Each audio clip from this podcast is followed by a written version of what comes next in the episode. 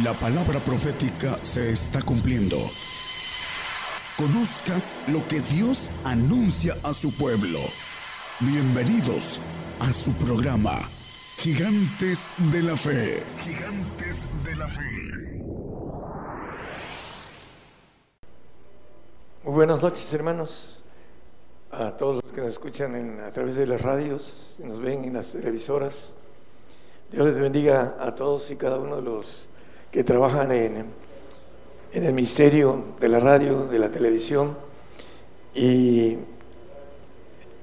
que llevan a, a la gente el mensaje del reino que se nos dio a nosotros como responsabilidad y que estamos cumpliendo con esa responsabilidad de poder abrir los ojos de un evangelio no suave como muchos lo hemos conocido, y lo digo por mí. Eh, el tema se llama la batalla y tenemos enfrente de nosotros a un enemigo con sus guerreros, con sus ángeles caídos, que vienen para querer devorar las almas que de una manera u otra, por ignorancia, desconocen muchas cosas espirituales. Vamos a ir viendo, el tema es, tiene parte de profundas, hay algo que necesita ser un tema especial, pero dentro del tema de la batalla, la palabra dice en Efesios 6:12 que no tenemos lucha contra carne y sangre, sino contra principados, contra potestades, contra señores del mundo, gobernadores de esas tinieblas, contra malicias espirituales en los aires. Esta lucha es importante que nosotros sepamos que hay una lucha espiritual y hay una lucha natural. Eh, vamos a ir viendo detalles, algunos ligeros, otros más profundos, pero es importante que dejemos la ignorancia, de las cuestiones espirituales, porque después de esa vida tendremos que dar eh, lo que hemos hecho, dar cuentas al Creador, al que nos creó y nos puso aquí para que podamos ser vencedores, así dice Apocalipsis, a las siete iglesias el que venciere. Y la importancia es que ser vencedores de qué? Pues de una batalla. Eso es lo que nos maneja Apocalipsis, que es revelación, y que estamos en los tiempos apocalípticos y que esa batalla está ya delante de nosotros. Vamos a ir viendo a la luz de la Biblia el punto importante de cómo podemos vencer al enemigo. Hay que conocerlo y hay que conocer sus artimañas, sus armas, sus estrategias, sus argucias y sobre todo sus mentiras, que es con la que engaña, dice la palabra a todo el mundo. Vamos a ir viéndolo todo esto, hermanos. Primeramente, eh, en 1 Corintios 14, 8, nos dice la palabra, si la trompeta diere sonido incierto, ¿quién se percibirá en la batalla? Hay muchos cristianos, millones de cristianos, que su sonido para predicar es incierto. Eh, manejan la prosperidad, el bienestar, que no vamos a pasar una batalla, que no vamos a, luchar contra las malicias espirituales en los aires, contra los señores de este mundo. Eh, eso es lo que nos dicen muchos hermanos que no tocan trompeta de manera clara en que viene para nosotros esa batalla que nos dice la palabra. Y vamos a ir viendo qué es lo que nos dice en Apocalipsis. Nos habla, creo que es 12, 7 y 8. Dice, y fue hecha una grande batalla en el cielo. Miguel y sus ángeles lidiaban contra el dragón, y lidiaba el dragón y sus ángeles. Y el 8, por favor. Y no prevalecieron y su lugar fue más hallado en el cielo el 9, y fue lanzado fuera aquel gran dragón, la serpiente antigua que se llama Diablo y Satanás, el cual engaña a todo el mundo, fue arrojado de tierra y sus ángeles fueron arrojados con él. Bueno, dice que señores de ese mundo, gobernadores, príncipes, etcétera, que tiene aquí a través de eh, la potestad que cuando el hombre pecó eh, se le fue dada, dice el diablo que cuando tentó al Señor le enseñó todos los reinos del mundo en un instante y le dijo que esa potestad se había sido dada. Entonces, aquí vemos que fue arrojado en tierra. Bueno, hay, un tiempo, eh, y es importante entenderlo, que viene sobre nosotros y que dice que engaña a todo el cristiano que no es convertido.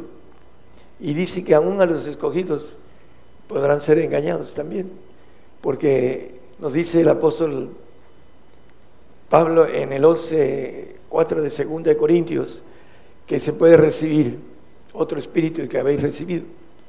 Porque si el que viene predicar es otro Jesús que el que hemos predicado, o recibir ese otro espíritu del que habéis recibido, otro evangelio del que habéis aceptado, lo sufriríais bien. ¿Cómo puede ser esto? Que se puede recibir otro espíritu del que se ha recibido. Bueno, tenemos dos espíritus, uno en los huesos y uno en la sangre. Y el espíritu de los huesos es divino y el espíritu de la sangre es el, nuestro espíritu humano, en el cual puede recibir otros, no otro, puede ser otros espíritus. Y vamos a ver que a la luz de la palabra le llama espíritus de error. En el 4.1 de eh, Timoteo nos maneja. Empero el Espíritu dice manifiestamente que en los venideros tiempos algunos, algunos apostatarán de la fe escuchando espíritus de error y doctrinas de demonios. Pueden ser infectados por espíritus de error en, el, en la sangre. Hay un ADN que eh, dice la palabra que nuestro corazón es engañoso y perverso. Ya hemos platicado sobre esto. Pero tiene que ver la batalla no solo en el interior de nosotros, eh, recibiendo espíritus del mundo, como dice el apóstol Pablo. Todos nacemos con espíritu del mundo, pero tenemos que echar fuera a través del espíritu, amarrarlo, eh, poderlo sujetar, para que no tengamos el trabajo del enemigo dentro de nuestro ADN. La ignorancia, dice eh, Hebreos, capítulo 9, nos dice que la ignorancia es pecado. 9, 7. en la parte de abajo, más el, en el segundo solo el pontífice una vez en el año, no sin sangre, la cual ofrece por sí mismo y por los pecados de ignorancia del pueblo. La ignorancia no nos quita, nos exime de la aplicación de las leyes de parte de Dios, aún aquí en la tierra también. Hay una ignorancia que hay en nuestras manos. Tenemos la defensa de lo natural y ahora nos dicen que nos las lavemos muy seguido para quitarnos la defensa bacterial de nuestras manos en lo natural. Bueno, vamos a ver lo espiritual también. Eh, para empezar, en el 3.4 de eh, Abacú, dice acerca de el Señor. Y el resplandor fue como la luz y rayos brillantes salían de su mano y ahí estaba escondida su fortaleza. En las manos está escondida la fuerza espiritual, así como la natural, que por desconocimiento médico no lo sabemos, pero que ahora ha salido a la luz por las cuestiones de lo que nos tratan de engañar de que nos lavemos las manos muchas veces. ¿Para qué? Para quitarnos las bacterias buenas que nos ayudan contra las malas y que el cuerpo las guarda y las toma porque tiene una inteligencia muy especial y hace su trabajo a través de las manos. Vamos a verla a través de lo espiritual. El Señor tenía en sus manos la fortaleza, escondida su fortaleza, dice aquí el profeta Bakú. Vamos a ver que en nuestras manos están escondidas nuestra fortaleza espiritual y cómo podemos tener la fortaleza para la batalla. Vamos a verlo ahorita, eh, es importante. En el Antiguo Testamento nos dice algo con relación a eso. Vamos a Deuteronomio, en el capítulo 21, versículo 7, 8 y 9. Bueno, el 7 y 9 para no tardarnos tanto en tantos textos. Y protestarán y dirán, nuestras manos no han derramado esta sangre, ni nuestros ojos lo vieron. Y en el 9, y tú quitarás la culpa de sangre inocente de en medio de ti cuando hicieres lo que es recto en los ojos de Jehová. ¿Qué nos quiere decir? En la parte de arriba dice el homicidio oculto. Entonces, para que se quitaran el, asunto del homicidio, hay gente que mata y oculta su homicidio. Y nunca lo pueden eh, encontrar de algunos. Lo hacen también que las autoridades nunca llegan a, a, encontrar a ese homicidio. Lo hizo en oculto. Pero qué pasa delante de Dios no hay nada que esté oculto. Y aquí en la importancia que nos dice el apóstol Pedro que si nosotros eh, volvemos al pecador de su camino volver es que puedan convertirse, eso es volver, convertirse, no el salvo, el, santo o perfecto. Dice que, ¿qué dice con relación a esto? Que cubriríamos multitud de qué? De pecados, es lo que dice el apóstol. Y aquí nos habla de que si nosotros hablamos, porque lo dice Ezequiel, que si nosotros hablamos al nuestro eh, prójimo, dice que la sangre de él no va sobre nuestra cabeza, sobre nuestras manos para ser más especial. Queremos batalla, como dice el Salmo 144.1. Ah, bendito sea Jehová, mi roca, que enseña mis manos a la batalla y mis dedos a la guerra. Bueno, para que podamos tener las manos escondidas en la fortaleza y los dedos para la guerra, porque viene la guerra, la batalla, está delante de nuestros ojos, hermanos. Y el error más grave que puede tener un hombre es cometer el error eterno de que su alma se vaya a un castigo de fuego, a un castigo que la Biblia le llama. Es importante que lo leamos en Apocalipsis 14, 9, 10 y 11. Dice que el que se ponga la marca el tercer ángel lo siguió diciendo en alta voz, si alguno adora a la bestia y a su imagen y toma las señales en su frente o en sus manos, en su mano, este también beberá del vino de la ira de Dios, el cual está echado puro en el cáliz de su ira, y será atormentado con fuego y azufre delante de los santos ángeles y delante del Cordero. Eh, y el humo del tormento de ellos sube para siempre jamás y los que adoran a la bestia a su imagen no tienen reposo día ni noche, ni cualquiera que tomare la señal de su nombre.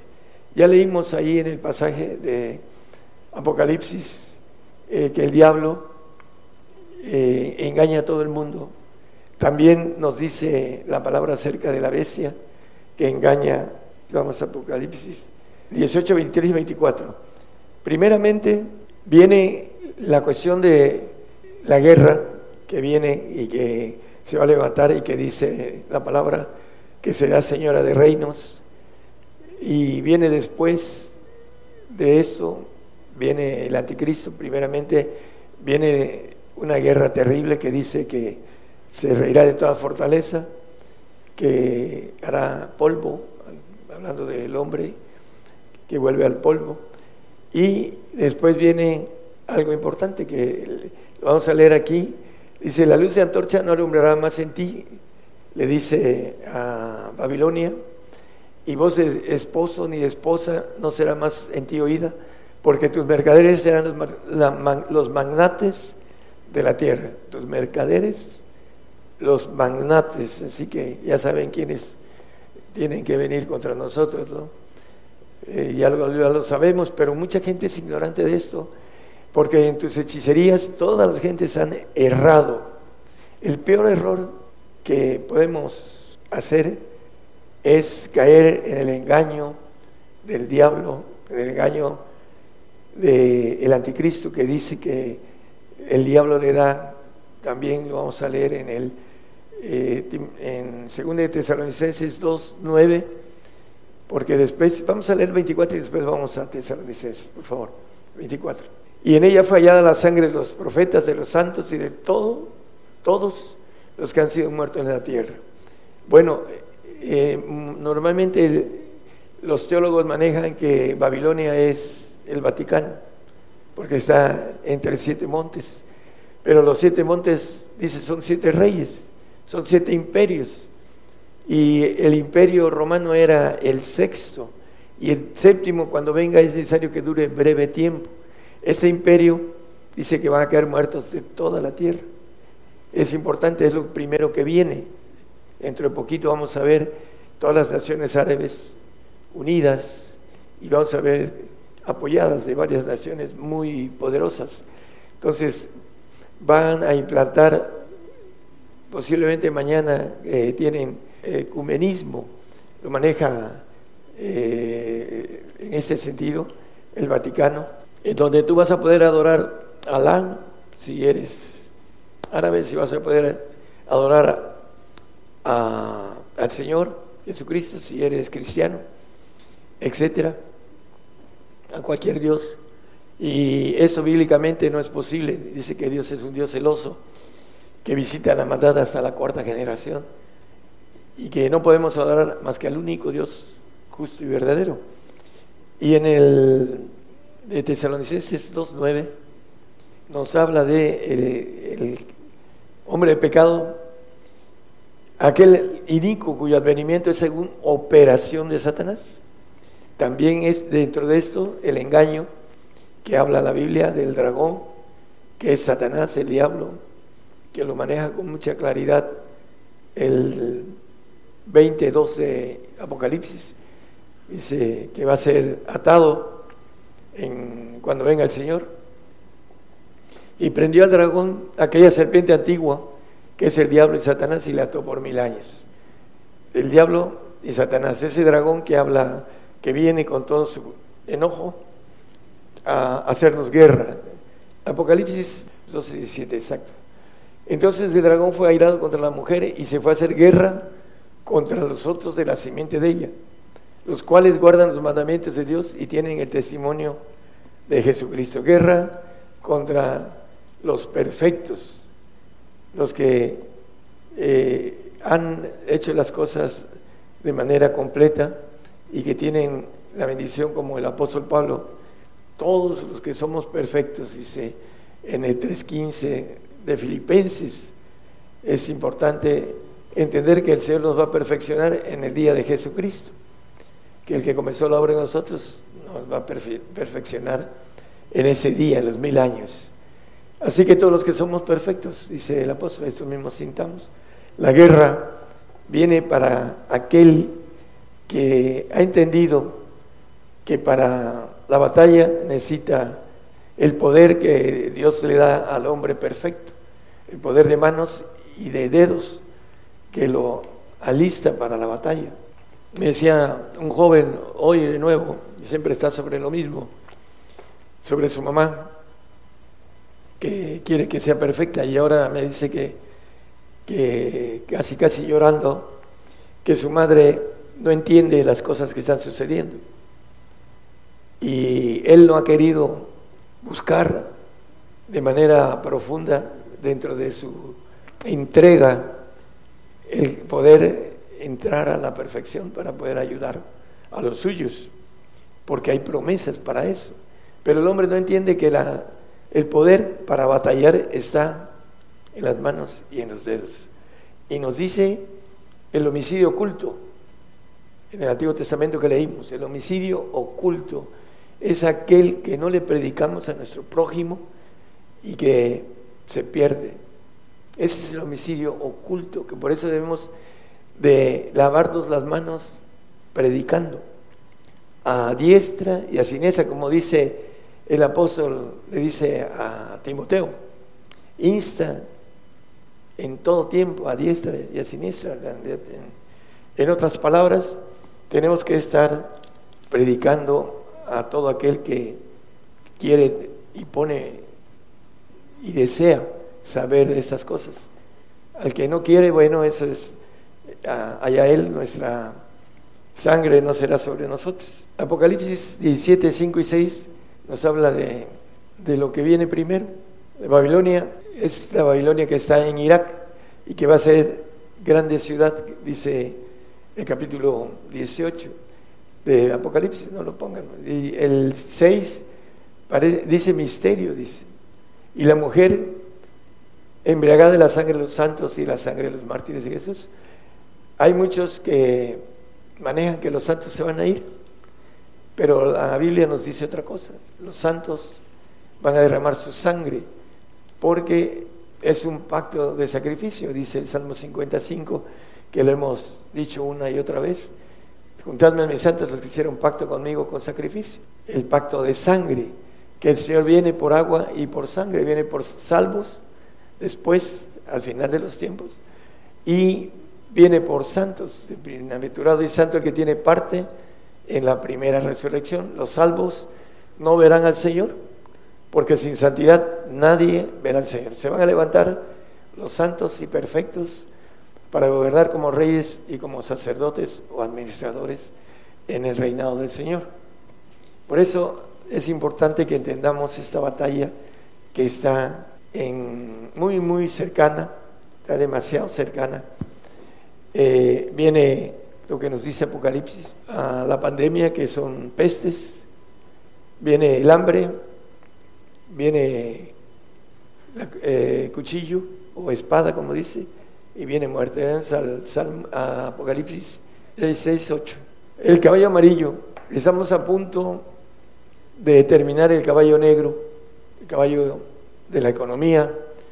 Ya muchos manejan que ya la economía ya está eh, rota, esa economía del antiguo orden mundial y maneja que, hablando del caballo amarillo, que es la guerra, dice, el que estaba sentado sobre él tenía por nombre muerte, y el infierno le seguía y le fue dado potestad sobre la cuarta parte de la tierra, para matar con espada, con hambre, con mortandad y con las bestias de la tierra, para matar. Viene esa potestad que le ha sido dada, porque ahí le fue dada potestad sobre una cuarta parte de la tierra. La vamos a ver Dice en el 6.7 al final, ven y ve. Dice, ven y ve. Algunos no terminarán de ver el quinto sello, que es el sello del nuevo orden mundial, porque se quedarán en el sello amarillo, dentro, dentro de los planes del Señor, dentro de la batalla que viene para nosotros. En el Apocalipsis 12.11, y ellos le han vencido por la sangre del cordero y por la palabra de su testimonio y no han amado sus vidas hasta la muerte. De una manera paradójica, el santo va a morir y va a vencer porque va a pagar el pacto de sacrificio de, con sangre para estar en el milenio con sangre del Señor, ADN limpio de su sangre que derramó aquí en la cruz y que es eterna y que es aquí en la tierra. Eh, es importante entenderlo cuando nosotros ah, seamos levantados del polvo, vamos a tener una sangre limpia en, donde no vamos a envejecer y una sangre con un ADN diferente al que tenemos que nos lleva a pecar el ADN que maligno que entró en, el hombre a través del pecado. Y el hambre que viene hermanos es importante entenderlo. Estamos preparados para el hambre. Ahí en el que leímos en el anterior 6.8, con espada, con hambre, estamos preparados para el hambre. Tenemos ah, dentro de nuestro ser inteligencia hecha para, para, poder pasar lo que sea con el hambre que viene para todos los que vamos a entrar en esto como guerra, como batalla que viene para nosotros. Acuérdense de Saúl, que por hambre vendió su primogenitura. No estaba preparado para poder eh, pasar el tiempo pequeño, porque realmente no, no fue mucho. Sin embargo, cambió su primogenitura por un plato de lentejas. En el cerco de Nabucodonosor a Babilonia, a Jerusalén, perdón, las madres se comían a sus hijos, a sus hijas. Tres años de cerco fueron suficientes para comerse a sus hijas, ahí está plasmado, eh, primero en Deuteronomio como maldición, y como no hicieron las bendiciones que Dios les ofreció, les llegó la maldición por rebeldes. Y llegó el momento en que Jerusalén fue sitiado tres años y no pudieron salir. Y se les acabó lo que tenían. Y llegaron a comerse a sus hijos. Lamentaciones, eh, ahí está el profeta llorón, Jeremías, conociendo y llorando por su pueblo, porque tuvieron que pasar y morir de hambre. Las manos, dice en Lamentaciones 4.10, las manos de las mujeres piadosas, piadosas, fueron, cocieron a sus hijos, fueronle comida en el quebrantamiento de la hija de mi pueblo. Comieron, cocieron y comieron a sus hijos. El hambre, ¿estaremos listos para el hambre que viene? Yo recuerdo en un año de preparación, casi el 50% de los días del año, no fue todos juntos, pero fueron eh, muchos, casi la mitad del año, yo dejé de comer. Eh, de manera, algunos de 20, de 15, de, de 10, de 7, de 5, de 3, pero junté bastante tiempo, casi el 50% del año, y tengo la información y sé que cuando venga tengo información para esto. Y tengo otra información que nadie me la quita, que conozco y que es mía y que es parte de la fuerza de mi fe, de mi seguridad, de las cosas que vienen. Pero aún así, hermanos, las cosas que vienen, por mucho que tengamos idea, hay que prepararse para lo que sea, para que nosotros podamos ganar esta batalla. Hay cosas que el hombre a veces pierde. En el caso de Salomón, Salomón dejó un alto. Rompió todos los ídolos y todo, pero dejó un alto. Y dice que por los altos Salomón hizo delante de Dios lo malo. Y por supuesto que el Salomón no va al reino, a, pesar de su ah, capacidad de inteligencia que Dios le dio, va a un paraíso, porque sus mujeres desviaron su adoración a Dios. Y en ese caso, bueno, en el Antiguo Testamento, pues la bendición para Salomón de un premio pequeño de suavidad que es la salvación, pero por el sexo, Salomón se perdió del reino. Es importante que nosotros entendamos que los deseos del hombre viejo pueden hacer errar nuestro camino. El dinero, Judas, Judas Iscariote, que era sicario, Iscariote quiere decir sicario, eh, hijo de un leproso, sicario también. Y de uno y otro momento este, importante de esto es que la raíz de todos los males estaba en Judas y por esa causa vendió por 300, 30 eh, monedas de plata al Señor. El dinero es la raíz de todos los males. También muchos se han desencaminado por el dinero, porque lo tienen por encima del Señor, así como el joven rico que no quiso seguir al Señor, dice. En el 4.1 de eh, Timoteo, lo quiero volver a tocar. Pero el Espíritu dice manifiestamente que en los venideros tiempos algunos apostatarán de la fe escuchando espíritus de error y a doctrina de demonios. Ya lo habíamos tocado, pero es importante que nosotros nos resetiemos para aquellos que traen la doctrina del rapto y que no tocan trompeta cierta, sino que dice si alguien tocare trompeta incierta, quién se perseverará a la pelea. Hay muchos que están esperando el rapto, como le llaman ellos, o el arrebato.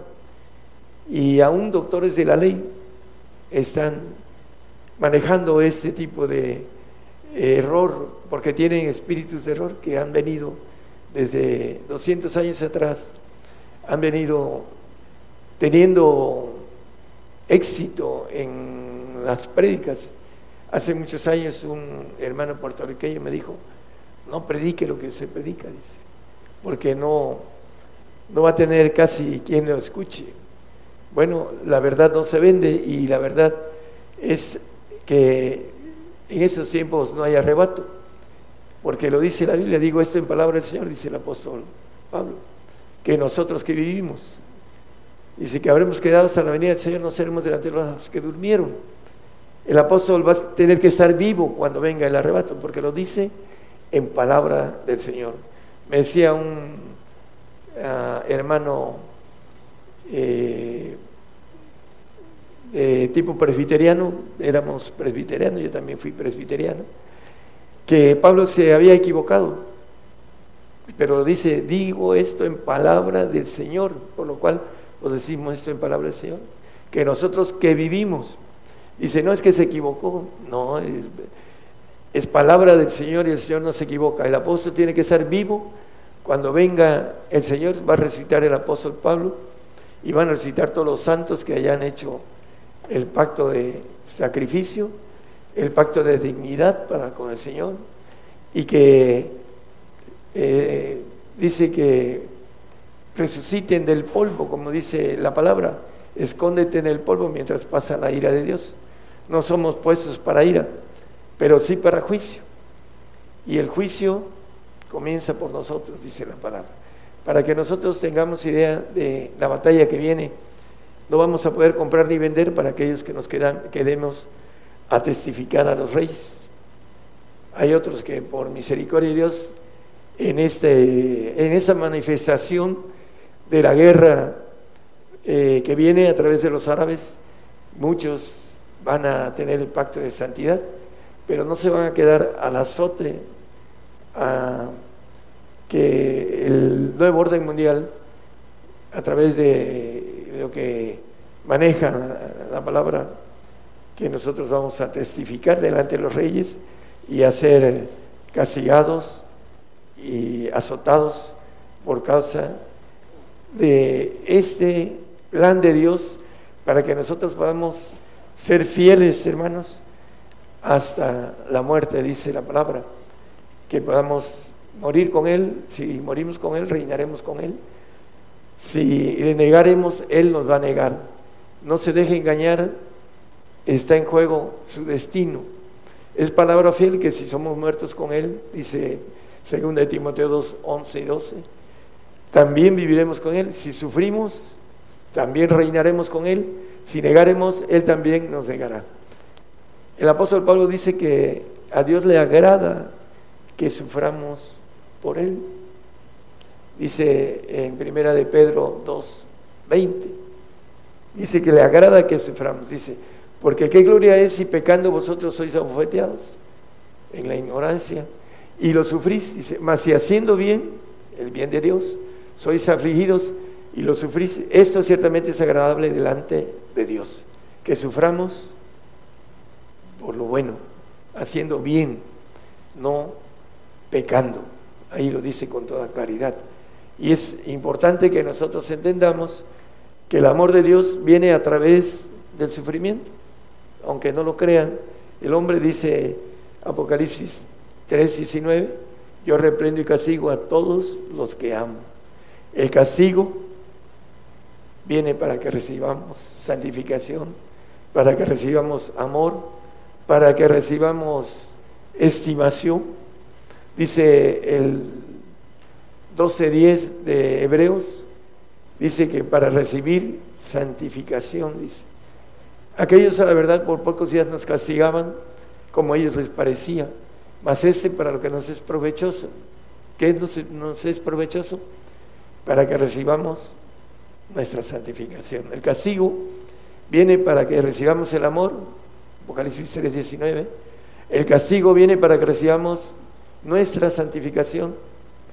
El castigo viene para la iglesia, dice el juicio, lo dice el, apóstol Pedro con toda claridad, comienza por nosotros.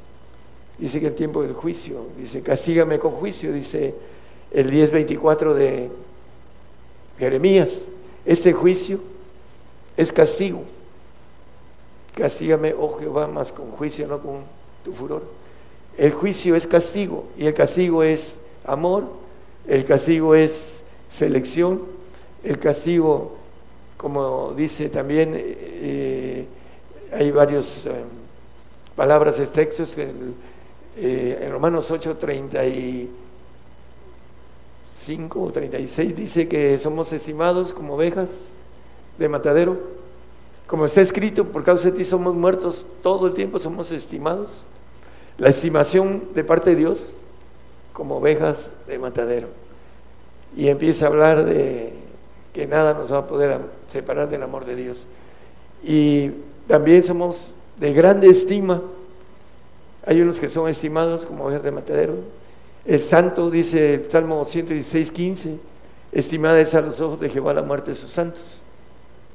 También los santos, la muerte de ellos es estimada a los ojos de Dios. Entonces todos aquellos que predican la vuelta de la muerte, no quieren la estima, no quieren el amor, no quieren estar en, el reino, porque no quieren pasar por la grande tribulación como maneja Apocalipsis 7, 13, 14. Dice, respondió uno de los ancianos diciéndome, estos que están vestidos de ropas blancas, ¿quiénes son y de dónde han venido?